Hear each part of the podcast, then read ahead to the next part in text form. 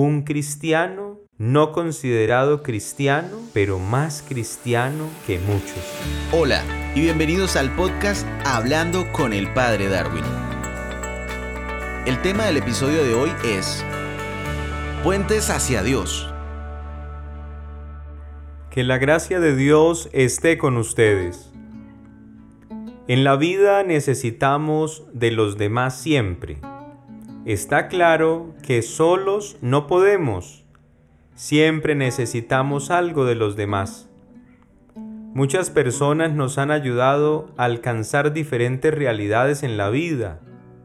Dentro de esas muchas, hay unas que a veces pasan desapercibidas y que hoy quisiera exaltar. Hago referencia a todas aquellas personas que nos han ayudado a llegar a Dios como verdaderos puentes de la fe. Si pensamos en la Sagrada Escritura, nos toca detenernos en Abraham, Moisés, los profetas, la Virgen María, Juan el Bautista, San José, los apóstoles, tantos que nos conectan a Dios a través de su testimonio que encontramos en la Biblia.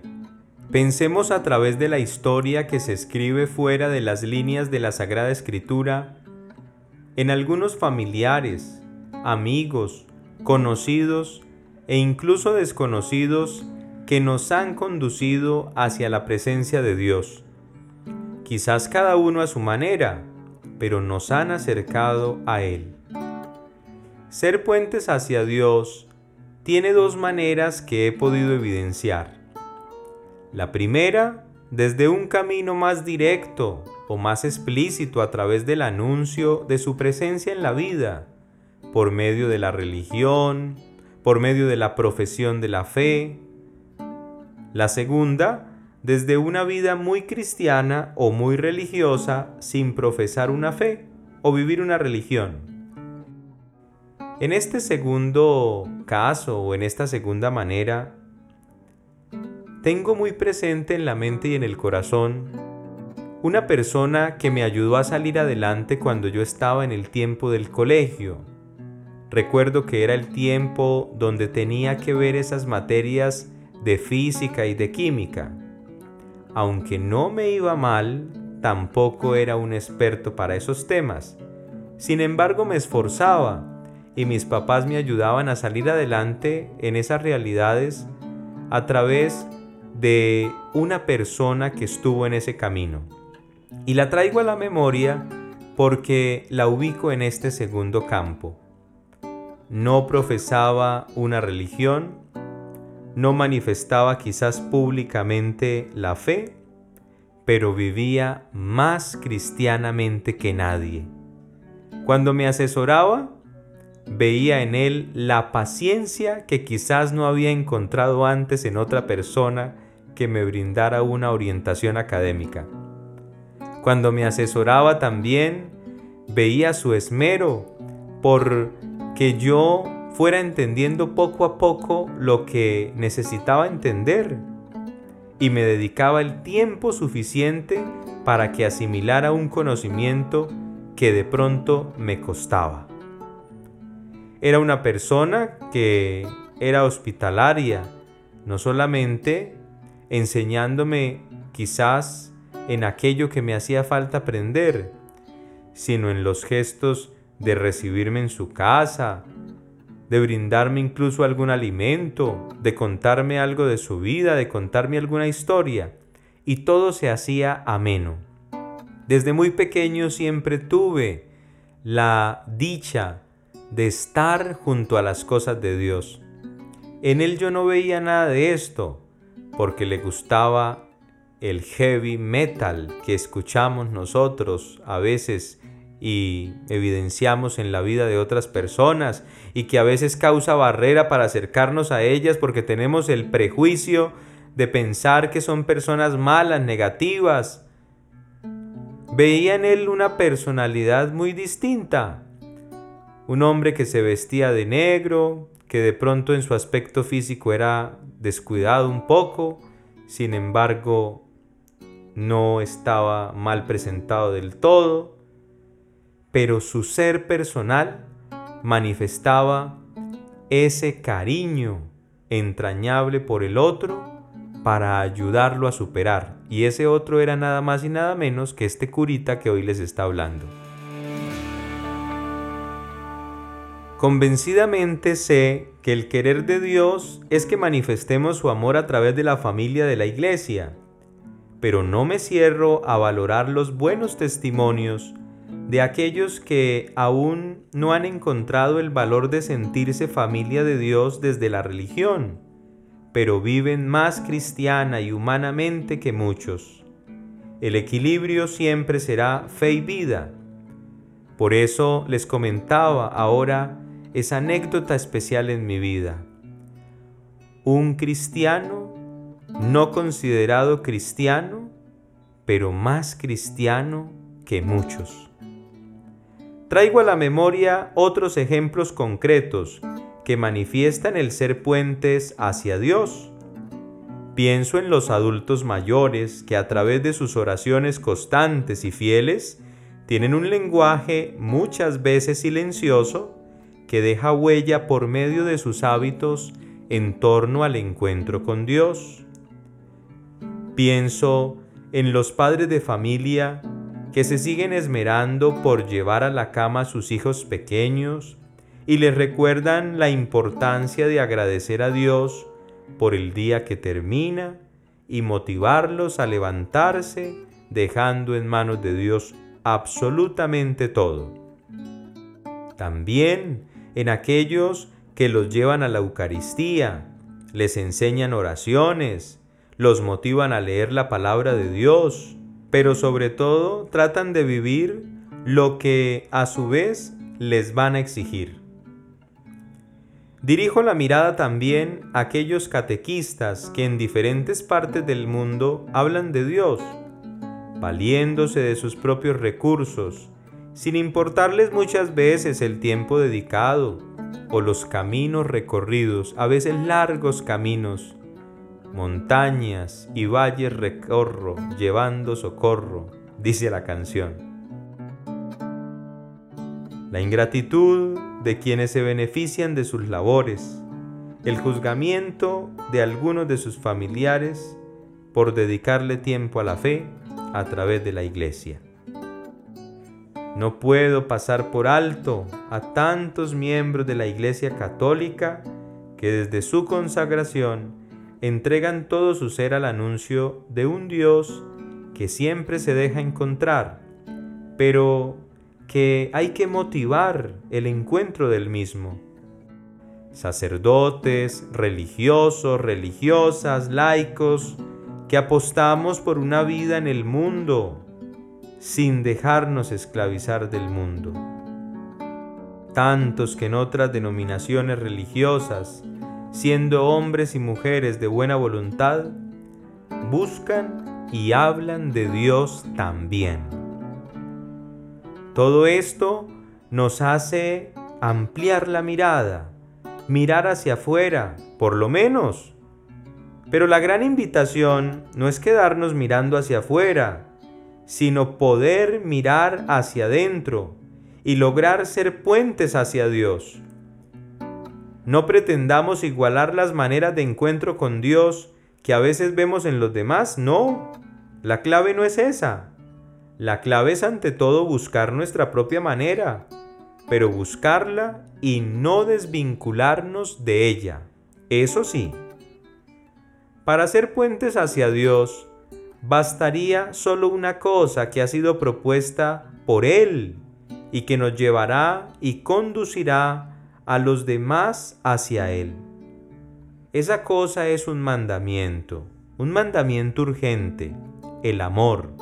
Como dice San Pablo, nos surge el amor de Cristo. Un amor que nos hace puentes hacia Dios si entendemos que el amor es paciente y muestra comprensión. El amor no tiene celos, no aparenta ni se infla no actúa con bajeza ni busca su propio interés. No se deja llevar por la ira y olvida lo malo. No se alegra de lo injusto, sino que se goza en la verdad. perdura a pesar de todo, lo cree todo, lo espera todo y lo soporta todo. Así lo leemos en la primera carta a los Corintios capítulo 13 versos del 4 al 7.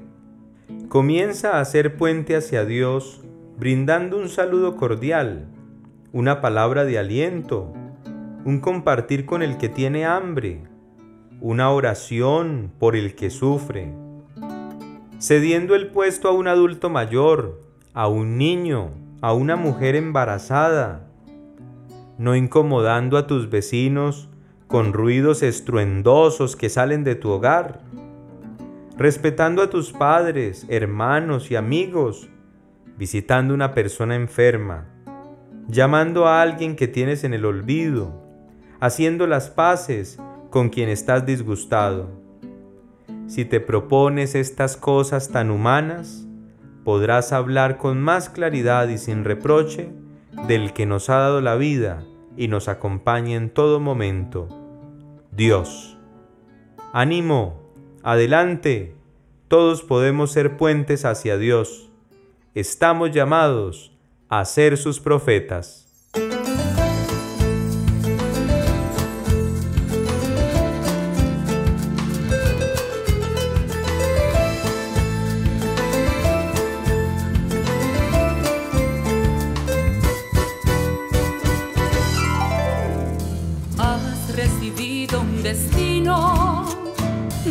Otra palabra más fuerte.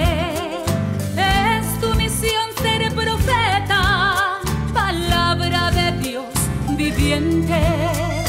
Tú irás llevando a la luz en una entrega perenne que tu voz es voz de Dios y la voz de Dios no duerme.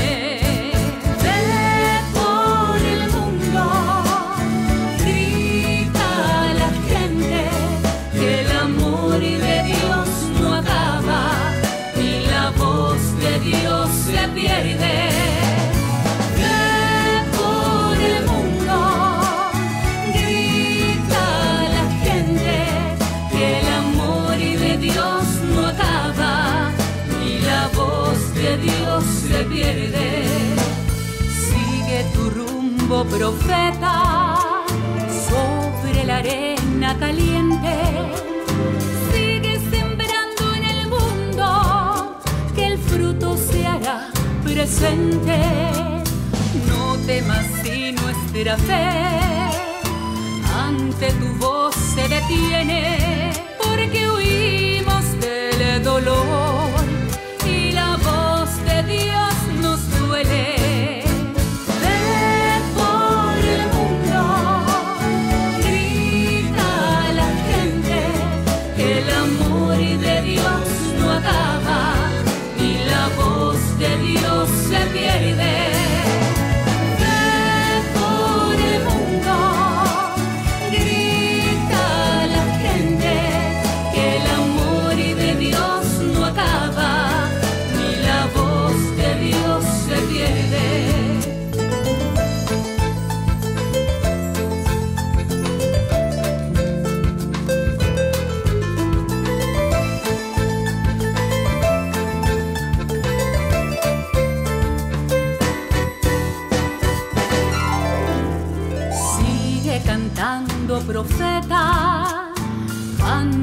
de de muerte, sigue anunciando a los hombres que el reino de Dios se viene.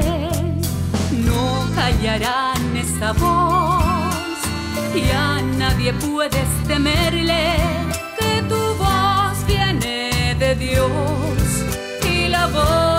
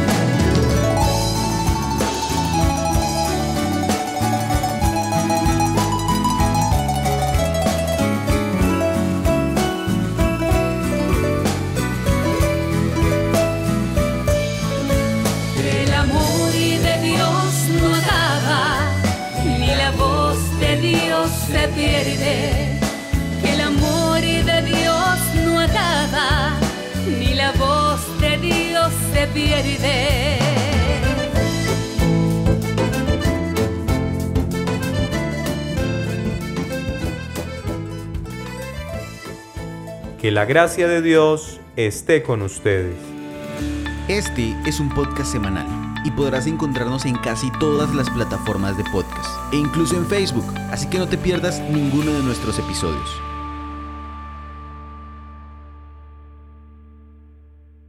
Grabado y editado por Groove Ideas Creativas.